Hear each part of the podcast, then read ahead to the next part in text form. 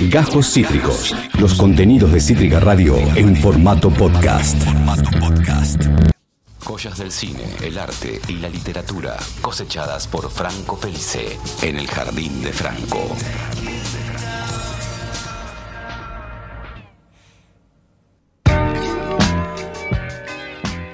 El personaje protagonista de esta columna, su, apertura cuando lo consumía en ISAT era la historia de esta noche, tratará de... Franco Felice, bienvenido. ¿Cómo va? ¿Cómo andas, Esteban? Te noto un poco más frentón. ¿Puede ser? Me, crece la frente a mí, boludo. Yo eh, a fin de año voy a terminar, van a romper el techo para que entre mi frente. Es una cosa increíble, estoy resignado. No es porque te haya escuchado a vos decirlo, pero te noté más frentón, ¿eh? No, es una coincidencia absoluta. Pasa que los años solamente te pegan bien a vos, al resto nos vamos poniendo más, más feo, más ariscos. ¿Qué va a hacer? Hay que aceptarlo. Y bueno, no es mi culpa, no, es mi culpa, yo no, elegí ser así. Franco Feliz, afortunadamente, eh, eh, esta, charla sobre, sobre, sobre belleza, nosotros que somos personas muy requeridas en los centros de modelaje, contrastan con el terror que administra el protagonista de la columna de hoy, ¿no? Sí, es una linda manera de introducirlo refiriéndose al terror que contrasta quizás por el aspecto físico, podríamos decir, eh, siendo que en lo que menos nos interesa es en, hacer comentarios sobre el aspecto, pero, pero lo nombraste como algo que realmente un poco da en la tecla, porque, porque si es una persona, no sé si, no, jamás usaría la palabra fea, pero por lo tanto, por cuanto menos atemorizante, ¿no? Creo que es creo que es una palabra más, más adecuada para todo esto, porque bueno, eh, como vos ya sabés, me estoy refiriendo a un escritor que un escritor con el cual yo tengo una relación muy particular, porque es alguien que volví a leer hace poco, es uno de los escritores que más me gustan, argentino, ¿no? y tiene, tiene como tuvo una vida muy característica, muy insólita. Él como persona era muy insólito y nunca perteneció a lo que se llama el canon de la literatura argentina, ¿no? Ese, como ese podio que está compuesto por, por aquellos escritores como, no sé, como Jorge Luis Borges, como Cortázar, como Roberto Art, como Adolfo Bioy Casares, eh, que bueno, este, este escritor está totalmente alejado de eso, pero que aún así logró cosechar, si se quiere, admiración o por lo menos comentarios de una parte de ese canon y de los lectores, por supuesto. Eh, me estoy refiriendo a el gran Alberto Laiseca, que muchos lo conocerán por su nombre, muchos lo conocerán por haber sido el protagonista de ese, segmento televisivo que vos mencionaste, Nisat, que, que, ya, lo, ya lo iremos desentrañando un poco, pero que eh, un poco también haciendo eco de las palabras que él mismo dijo en vida, él sentía que era un escritor al cual se lo reconocía mucho, se lo reconocía mucho físicamente, se sabía quién era por Isat, pero que no se lo leía tanto como él quizás esperara, ¿no? Eh, y esto lleva, yo cuando escuché esa, esa frase de él en una entrevista hace muchos años, me llevó a, tratar de, meterme un poco en su obra, a ver qué era lo que escribía este hombre, pensando que escribía cuentos de terror quizás, y nada más alejado de, alejado de la realidad, y me encontré con un universo que voy a, vamos a intentar asomar la cabeza, por lo menos, porque es realmente y no quiero ser exagerado, es realmente inabarcable la cantidad de, material y de cosas que se pueden decir de Alberto Laiseca, que ahí está en pantalla. Ahora seguramente varios habrán dicho, ah, es este. Claro. Algunos, algunos dicen, ah, sí, sí, yo me acuerdo, Isat a la medianoche cuando era chico, eh, de, este tipo.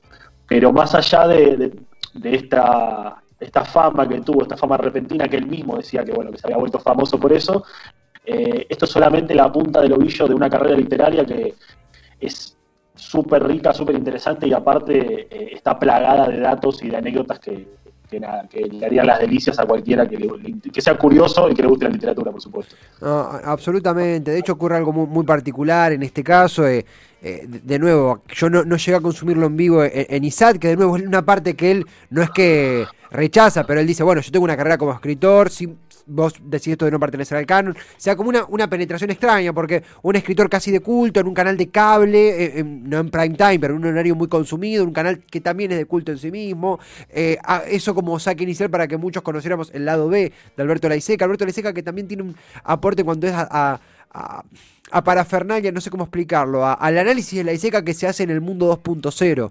Un mundo que la ISECA llega a ver, no murió hace tanto, pero que de ninguna manera participó, pero que hace como esa disección de su figura, ese curioseo, esas muchas vidas que tiene Alberto la ISECA. Primero y principal, Franco, eh, vos dijiste algo que, quiero remarcar como para empezar a, a, a humear esto, que es busqué un autor de terror y me encontré, no sé si todo lo contrario, pero sí algo diferente. ¿Qué, contraste hay? ¿Qué, contraste hay entre ese laiseca terrorífico de bigote amarillento, ojos perdidos en la medianoche de Isaac y, por ejemplo, la literatura como los Ori y tantos títulos que, que marcan su trayectoria? Bueno, mirá, justamente haces mención de una obra que, merece toda una, todo un análisis aparte y que realmente, bueno, eh, no hay palabras para definirla, que es Losoria, ¿no? Losoria es una de las tres obras de Alberto que, que me parece para mí son las más importantes, de las más interesantes. Pero bueno, yendo un poco más para atrás, Los Soria se edita casi a fines del siglo pasado. Eh, yo quería irme un poco más hacia atrás porque cuando comienza la, carrera de escritor, la carrera como escritor de Alberto comienza cuando era muy joven. Él nace en Rosario en el año 41 y después, bueno, se va a vivir a, un pueblo de Córdoba, donde su madre muere y él vive con su padre, que le inculca la pasión por la lectura y que, según dijo Alberto, siempre fue lo único que le inculcó, porque nunca tuvo buena relación. Él decía, con mi padre tenía una muy mala relación, pero tenía una gran biblioteca. Entonces ya desde muy chico empezó a leer, empezó a escribir sus propios relatos y a, a digamos, a ir cultivando ese pequeño, esa pequeña, ese estilo, si se quiere, tan característico, ¿no? Que con los años fue decantando, por supuesto, y que fue teniendo un montón de, ejemplos. Él escribe desde muy joven, pero la primera, la primera obra de él que, alcanza, si se quiere, un éxito, un renombre en el nombre de la literatura, recién llega en el año 82. Él estuvo muchos años escribiendo, escribió varias novelas en sus primeros años, escribió un, libro de poemas, pero recién en el año 1982 se edita un libro de cuentos que ya el título es llamativo y ya el título nos va, por lo menos te genera una sonrisa, una mueca, es un libro de cuentos que se llama Matando enanos a garrotazos. Es un título fascinante porque él da toda una explicación cuando se edita este libro en el año 82, porque mm, hubo un pequeño revuelo en el círculo literario por el tema del título, eh, hay una anécdota muy, muy interesante en la cual, antes mencionaba el canon, bueno, hay una anécdota muy interesante en la cual el mismísimo Jorge Luis Borges dice que él jamás leería o tomaría en serio una novela que tiene un gerundio en el título, en este caso Matando, ¿no? Eh, porque decía que, bueno, que no era parte de la literatura, igual esa es la cuestión de gerundio, se puede hablar en otro momento, eh, pero que decía que también que, que si realmente un libro de literatura argentina se edita bajo ese título, y eh, me parece que, eso decía Jorge Luis, ¿no? Me parece que es un, es un síntoma, es como que, bueno, algo está pasando si la literatura argentina edita un libro como este. Se trata de un libro de cuentos en el cual la Iseca comienza a, digamos, modelar un estilo muy propio.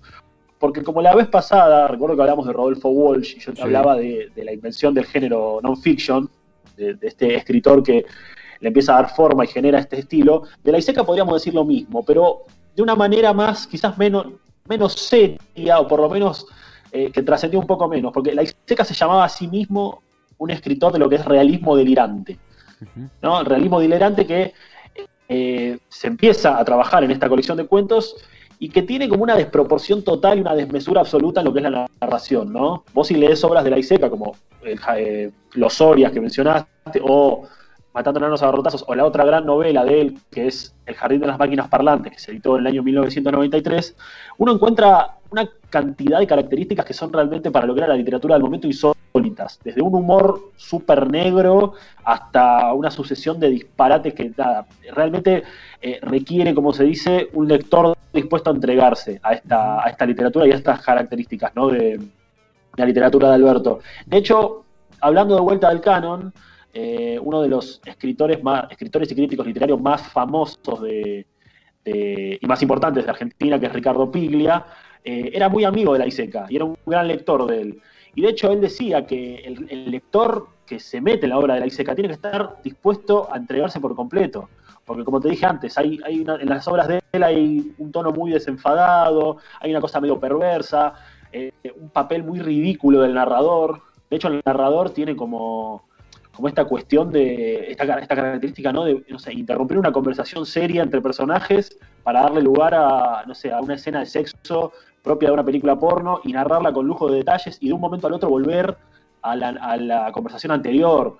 O sea, nunca siempre te agarra desprevenido la literatura de la Iseca. Eso es a lo que yo me quiero referir con este realismo delirante. Es un realismo en la literatura, digamos, narra y presenta argumentos que, y situaciones que son, sí, posibles en la vida real, pero siempre les mete ese elemento en el cual decís, bueno, acá está delirando. Y no es, eso no quiere decir que la obra de él sea inferior o nada de eso, no, sino que construyó un narrador muy particular en, todas sus obras, ¿no? Eh, por eso también mucha gente que lo empezó a leer a él cuando lo hizo, se hizo conocido en ISAT, quedó como medio desprevenida, porque pensaba que era un hombre que, nada, que escribía cuentos de terror, que tenía como esa, esa impronta más siniestra, si se quiere, en su, en su literatura, y nada que ver. La obra de la Iseca tiene cosas siniestras, es cierto. O sea, eh, en las novelas y él hay mucha perversión, hay locura, eh, pero siempre está abordado, ya te digo, con, mucho sentido del humor, ¿no? Con, una, con un narrador muy particular, muy delirante, que, bueno, nada, genera odios y, y, amores, por así decirlo, porque es un lector que no es para nada sencillo de leer, ¿no? Sí, hay algo que vos mencionás muchas veces. Sí, primero, eh, es realmente interesantísimo esto, es una radiografía, es un, ni siquiera un repaso, más que eso, un recorrido exhaustivo por eh, la, la, vida, la obra, parte de ella, de, Alberto Laiseca, una persona que de vuelta necesitamos varias ópticas para entenderlo. Eh, de nuevo, muchos, vimos una, hasta una, una autocrítica, ¿no?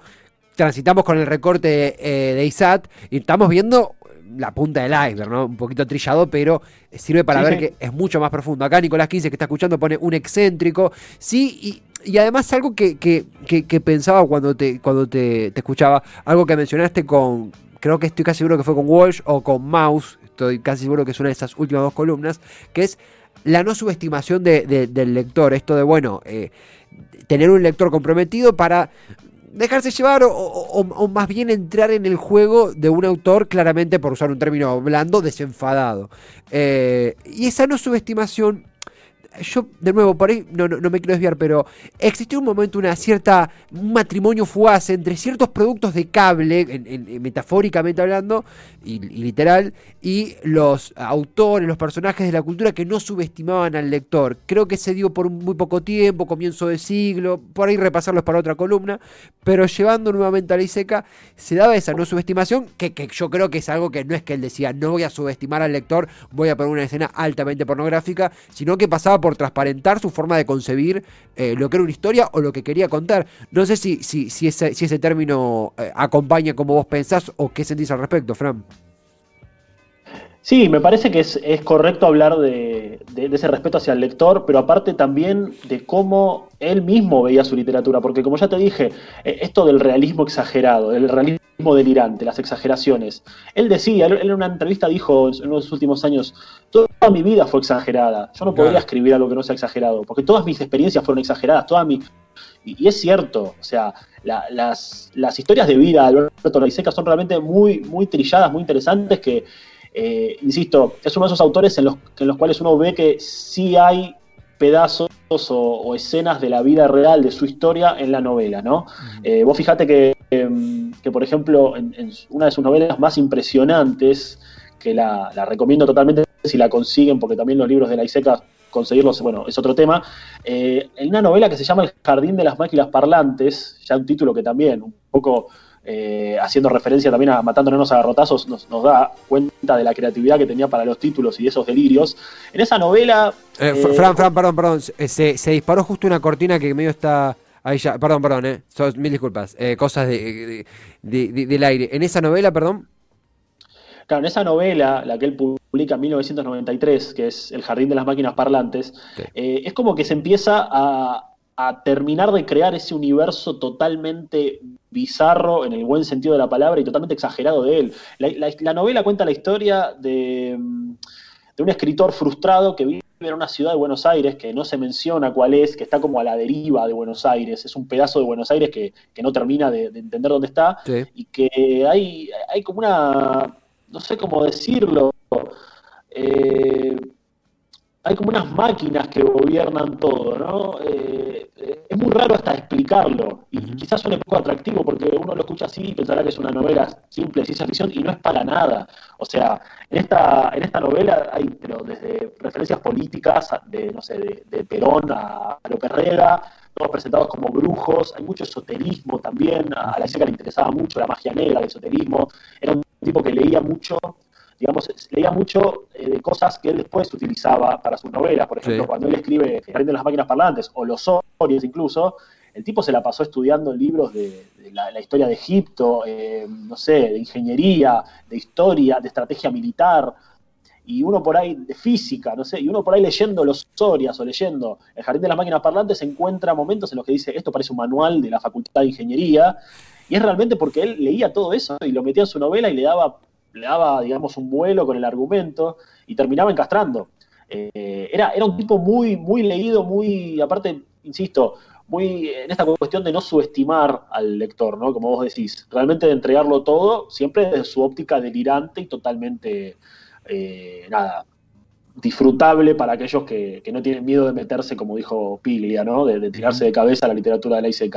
Te puede gustar o no, pero nadie queda indiferente leyéndolo. Esa es, un, es, es una verdad absoluta, ¿eh? Fran, eh, tengo. Eh, no, no me gusta tener cosas a título personal, pero justamente es una anécdota que hasta nos, toca de alguna forma a los dos con la ISECA, que un poco lo recordaba a medida de, que me comentabas de la, de la columna e iban ingresando las imágenes. Pero me gustaría dejarlo para el final, porque último es algo hasta accesorio. Y te quiero preguntar, para los que no estamos inmersos en la literatura de la ISECA y entendemos que es imprescindible y lo queremos hacer, que es un desafío que que, es un placer y que también es llenar ese álbum, ¿no? Que de momento está solo parcialmente completado, si nos quedamos solamente con su capacidad de narrador, que es muy buena, pero nos falta la pieza clave que es como escritor. ¿Tenés algún título que os digas, mira, yo recomiendo empezar por este título de la ISECA o es indiferente? No, no, para nada. Es cero indiferente la ISECA.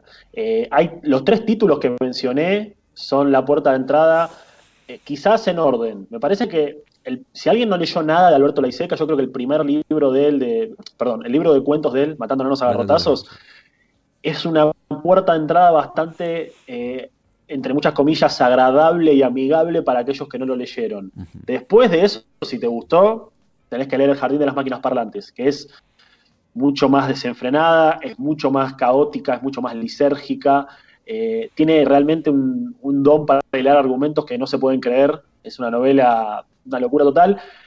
Pero de todas formas, la gran novela de Alberto Laiseca, la obra definitiva, que él mismo lo, definió así y que fue, nada, que todo el círculo literario underground y lectores y críticos la, veneran como su gran obra maestra, es su novela de 1400 páginas, editada en 1998, Los Sorias. Los Sorias es totalmente eh, imprescindible si queremos conocer a Alberto Laiseca. Los Sorias tiene una, eh, es, una travesía leerlo. Realmente eh, tiene un argumento de. Es una guerra entre tres dictaduras, ¿no? Una se llama Unión Soviética, una la otra se llama Tecnocracia y la otra se llama Sorias. En un momento ocurre un enfrentamiento entre uno de los eh, habitantes de Tecnocracia, que todos se llaman igual, se llaman todos Iseca. Ocurre un enfrentamiento entre él y dos hermanos Soria, que viven en otra parte de la ciudad. A partir de ahí se abre un agujero negro en la novela donde empieza a pasar absolutamente lo que se imaginen, es algo totalmente distópico, donde entra política, entra religión, entra sexo, entra la astrología, entra la historia, entra la guerra, entra todo lo que se imaginen, narrado con una capacidad totalmente alucinante, ¿no? De, que tenía Alberto. Pero la novela definitiva de él es Los Orias, y lamentablemente, yendo un poco a lo que te dije antes de los libros, los libros de, Alberto Laiseca son bastante difíciles de conseguir por una cuestión de, mercado editorial, ¿no? Eh, y los que se consiguen son muy caros, son realmente libros caros, yo no tengo ninguno de él, los que tengo los leí prestados, se viene mi cumpleaños, si alguien quiere hacerme un regalo, ya sabe. Es verdad. Eh, así que, claro, eh, una edición de, los Soria estaría bárbaro. sale como 13 mil pesos, pero bueno, se puede hablar. bueno, no sé si te quiero tanto, no sé si te quiero tanto, Franco. ¿Qué que te por eso, por eso. Pero vos fíjate que, que, nada, son libros que sí, quizás se consiguen hurgando un poco, especialmente los, más difíciles de conseguir son los historias y El Jardín de las Máquinas Parlantes, eh, que bueno, son las dos novelas. Pero también hablando del tema de la editorial y de los libros, la misma historia de, creación de los Sorias, es muy extraña, porque eh, hay, una anécdota también me parece fascinante que, a ver, eh, la Iseca tardó 10 años en escribir Los Sorias. Una novela que la escribió y la reescribió incontables veces, esto lo dijo él mismo. Y una vez que la termina de escribir, tardó 16 años en publicarla, porque ninguna editorial la quería, porque le parecía un disparate, porque le parecía que no iba a ser vendida, porque les parecía que un escritor que, no era tan famoso eh, y pretendía publicar una novela de 1400 páginas estaba loco. Eh, entonces, durante muchísimos años, hasta 1998, que una editorial llamada Seymour se la, edita, el libro eh, estuvo, se estuvo, digamos, moviendo como manuscrito. Se fue, era casi una cosa clandestina tener un manuscrito de Losoria. Y lo empezaron a leer personalidades de la literatura muy interesantes, como, bueno, eh, Rodolfo Fowell o Ricardo Piglia o César Aira, y no solo la leían, sino que la celebraban, empezaban a decir que, bueno, esto es un, este libro es interesante. Por eso, digamos, se convirtió en un libro de culto, si se quiere, y, empezó a tener renombre, incluso antes de ser publicada por una editorial grande. Luego fue publicada por una editorial y bueno, nada, eh, ya empezó la historia a tener, como a difundirse, a venderse en librerías, todo eso. Después se agotó, habían salido pocas, pero es súper interesante la, historia incluso de publicación de los Sorias, ¿no? Y hay una anécdota que, no es tanto literaria, pero que a mí me encanta, me fascina, que ni siquiera sé si es real, pero yo quiero creer que sí. Porque también la literatura es lo que pasa alrededor de la literatura, ¿no? Todo, Hay una anécdota muy, muy graciosa que, dicen que la Iseca, mientras escribía los Sorias, durante uno de esos largos periodos, estaba realmente muy mal económicamente. Eh, de hecho, él siempre fue, una persona que se la tuvo que rebuscar de muchas cosas para trabajar. Desde que era joven y vino acá, trabajó como operario de, Entel, trabajó en campos como peón. Eh, digamos, nunca pudo, quizás en sus últimos años que ya tenía una imagen, ahí sí pudo vivir de lo que hacía. Pero durante toda su juventud y su adultez temprana, tuvo que trabajar de muchas cosas. De hecho, el Jardín de las Máquinas Parlantes se publica gracias a una beca que él gana, porque no la podía publicar. Entonces gana la beca Guggenheim y bueno, ahí publica eso. Pero bueno, volviendo a los Soria, hay un mito que dice que en esta época que él escribía este libro, él iba mucho a comer a pizzerías de la calle Corrientes porque conocía al dueño y el dueño como que, bueno, le decía, está bien, venía a comer y no te cobro, viste, te, una pizza, qué sé yo. Y él siempre pedía el como se llevaba la pizza a su casa, él siempre pedía este papel, este papel gris, ¿viste? Donde te envuelven para llevar la comida. Sí, sí, sí. Bueno, y se dice que él, eh, gran parte de la, de la novela la escribía en este papel. O sea, entonces iba pidiendo cada vez más papel, más papel, más papel, y escribía, y hay largos capítulos de los Soria que supuestamente están escritos en este papel sucio, y que él también pedía el, el piolín, pedía el hilo para llevarlo. El mito dice que si uno agarraba el manuscrito de los Soria y lo, lo, exprimía, salía como un litro de aceite. No, hermoso. Un, mito que circula entre, entre los lectores, ¿no? Pero no sé qué tan cierto será, pero me parece súper interesante, súper gracioso. Lo mismo con, hay una foto de él que salió recién que está en su biblioteca, en la biblioteca de su casa. Eh, él era alguien que los libros que tenía los forraba de blanco y los ponía al revés, porque tenía miedo de que la gente que vaya le robe los libros, o sepa qué libros tenía, entonces decía, che, la seca tiene tal libro y se lo roben son un poco delirios de su personalidad, ¿no? Que, también construyen a esta imagen. Porque, ah, ahí vemos la imagen de la biblioteca. sí, sí. Todo forrado. Estamos hablando de una persona totalmente, como ya dije, con, estas cosas medio delirantes y, que todo fue construyendo su personaje. Y acompaña muy bien el tema del físico, porque es como un Drácula, ¿viste? Es un tipo. Es esos, esos escritores que uno no se los imagina jóvenes, como pasa mucho con Borges también, que, que vos le preguntas a alguien cómo era Borges físicamente, te va a decir un viejito ciego. Borges fue joven alguna vez. Claro. La también fue joven. Estamos hablando ¿no? de, esta cuestión de, la imagen solamente. Pero la Iseca también es como, bueno, siempre el hombre viejo con el bigote muy frondoso, siempre fumando, fumó toda su vida. Eh, y, estos pequeños, estas pequeñas locuras que hacía, me parece a mí que lo, que lo principal que hacen es sumarle al mito. La, última locura que, él, que, cuento de él, para, no irme tan por las ramas, es que cuando, cuando estalla la guerra de Vietnam, él le envía una carta desde Argentina a un ministro de guerra de, Estados Unidos para, pedir ser combatiente. Él quería ir a la guerra de Vietnam.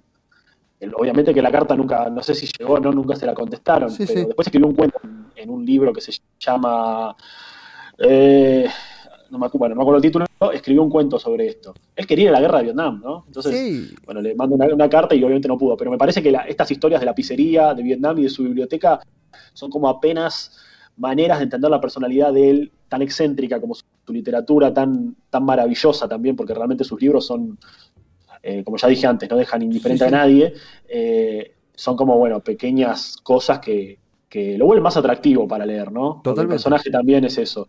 Eh, y bueno, hablando de esto, se puede hablar de su, de su ciclo en ISAT. Eh, eh, algo que, acá, acá mucho, comparten, un, Ian Soler comparte que esto de la particularidad, quedamos todos impactados entre tantísimas cosas con lo de forrar los libros para que no te los afanen o vean que lees. Me dice Ian Soler que es una moda que se ha instalado en Nueva York específicamente entre neoyorquinos y neoyorquinas. Así que podemos decir que la seca fue pionero en una, en una tendencia que hoy en uno de los sitios más cosmopolitas del mundo está haciendo furor. Eh, hay una pregunta. Hay una pregunta súper por fuera de un misterio que tenemos acá en la radio que dejamos para el final. Tenemos uno, yo te quiero hacer esa pregunta que ha compartido, ha compartido Nicolás 15 y ha compartido Lucía, pero para cerrar temporalmente eh, eh, la ISECA, que es más que cerrar, es una puerta de entrada, que vayamos, lo leamos, lo consumamos de la forma eh, más allá de lo que ha hecho NISAT. Una anécdota como para concluir, como para cerrar. Yo en 2012, por YouTube, porque ya en 2012 no ni siquiera el concepto de ISAT, ya estaba en, quedó, quedó lo que quedó de ISAT, pero no, no corría más. había un blog creo que la ISECA está. Me, me, suena muy extraño hoy a la distancia, pero tengo entendido que en ese momento yo saqué su número era mucho más ingenuo, yo mucho más pequeño, mucho, muchísimo más inexperto que ahora, si bien sigo siendo inexperto, eh, saqué su número de una página de un blog donde él aparentemente publicitaba un taller. Yo hacía un programa de radio llamado Contra todo pronóstico en, mi casa, súper chabacano todo. ¿A qué con todo esto?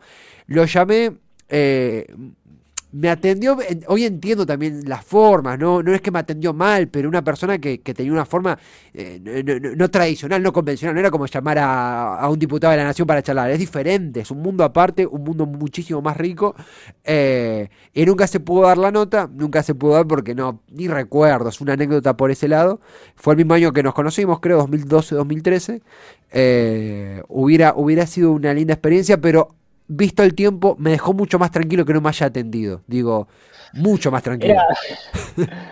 sí, era, era. Con los lectores solía ser bastante bien dado y él, él durante años literarios, dio talleres literarios, como vos lo mencionás. Eh, de hecho, muchos autores argentinos conocidos hoy en día, como Leonardo Yola o como Gabriela Cabezón Cámara, fueron alumnos de él. Eh, tenía, tenía hasta los últimos años vivió mucho, mucho de eso. Y aparte, él tenía una característica que era que le gustaba invitarte a la casa, a mostrarte sus libros. De hecho, las entrevistas, la mayoría eran en su casa. A él no le gustaba mucho salir.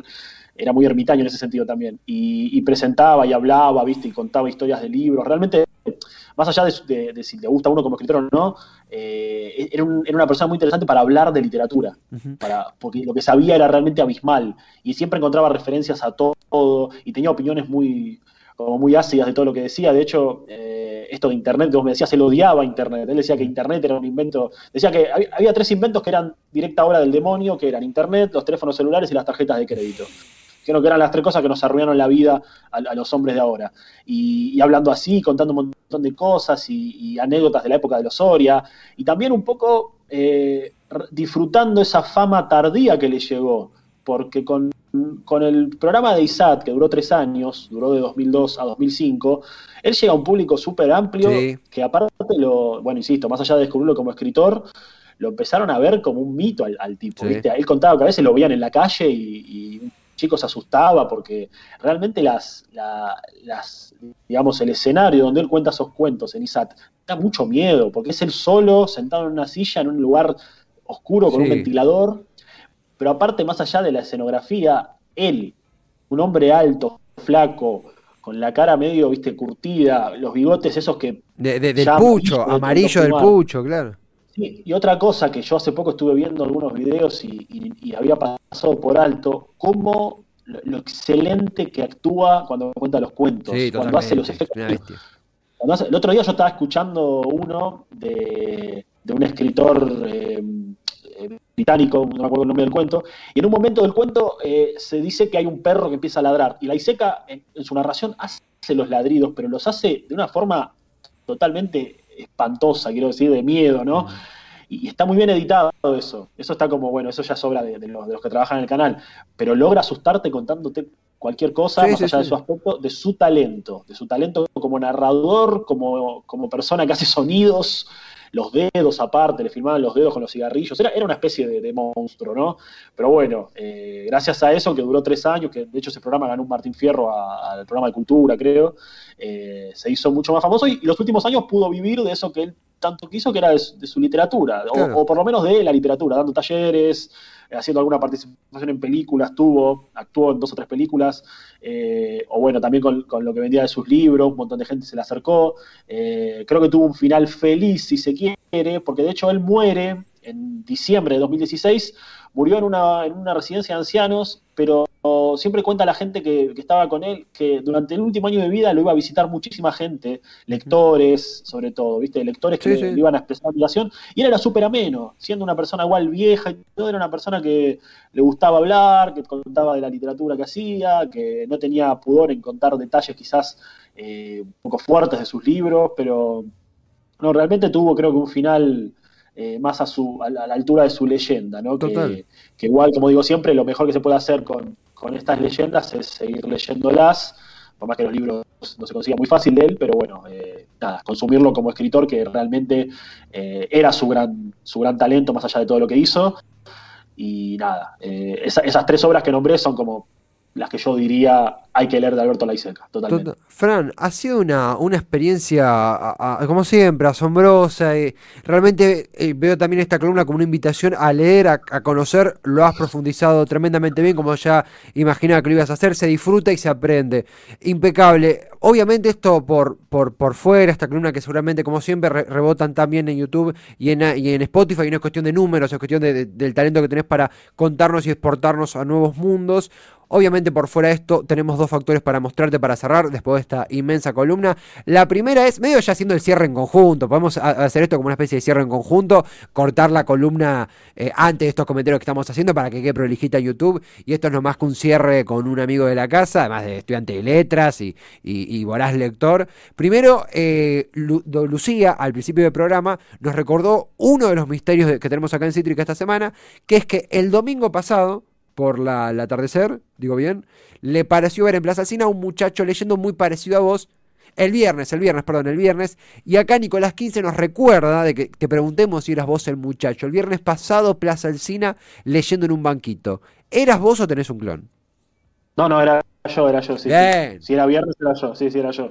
Bien. Sí, empecé una novela, empecé de, hecho la recomiendo, empecé una novela llamada Villa, de, de Luis Guzmán, un escritor argentino súper recomendada, pero bueno, eso es aparte. Sí, sí, era yo. El viernes justo andaba por ahí, tuve un rato libre y yo siempre tengo un libro encima, así que era yo leyendo. Me hubiese saludado, yo. Eh, es verdad, me da culpa. La próxima saluda. La próxima pero sí, sí, era, era yo, era yo.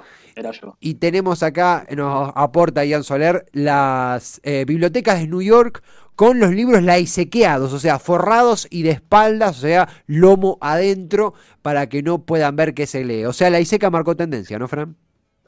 Sí, excelente, excelente. Es una idea buenísima, ¿no? Porque fíjate el amor que tenía por sus libros. A mí que me duele prestar un libro, ¿viste?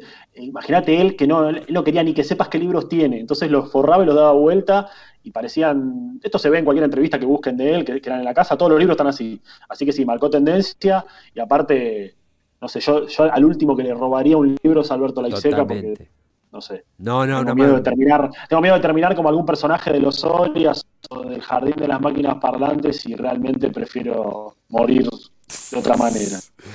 Fran, eh, gráfico también es la palabra porque fue una columna altamente en el mejor de los sentidos gráfica, es una experiencia, es una invitación a continuar la lectura. Gracias por el aprendizaje porque aprendemos de nuevo escuchándote y ha sido un placer básicamente cerrando con vos, además de nuevo, más allá de la columna, sos amigo de esta casa de Cítrica, así que Fran, un placer inmenso y el miércoles que viene estamos con otro Jardín de Franco si te parece. El placer es mío, chicos. Gracias por, invitarme y bueno, nos estamos viendo. Que tengan buena semana y si ven a alguien en la plaza leyendo un viernes a la tarde, soy yo. Ah, estaremos bien atentos, Fran. Un fuerte abrazo, buena semana. Hasta luego, Franco. Franco Feliz, estudiante de letras, amigo de la casa. Una verdadera... Eh, a, ver, los que conocemos a la ISECA por el recorte televisivo, a partir de la, del Jardín de Franco de hoy, entendemos que hay tanto que recorrer y tanto que nos desafía a conocer a, Alberto Laiseca en profundidad, más allá del terror y más allá del impacto de sus trabajos televisivos, que va por el lado de la lectura completamente desenfadada que propone el autor. Lo ha dicho muy claramente Franco, yo no quiero repetirlo porque él usó términos mucho mejores que los míos. Un jardín de Franco eh, encantadoramente tenebroso podríamos decir. Acabas de escuchar Cajos Cítricos.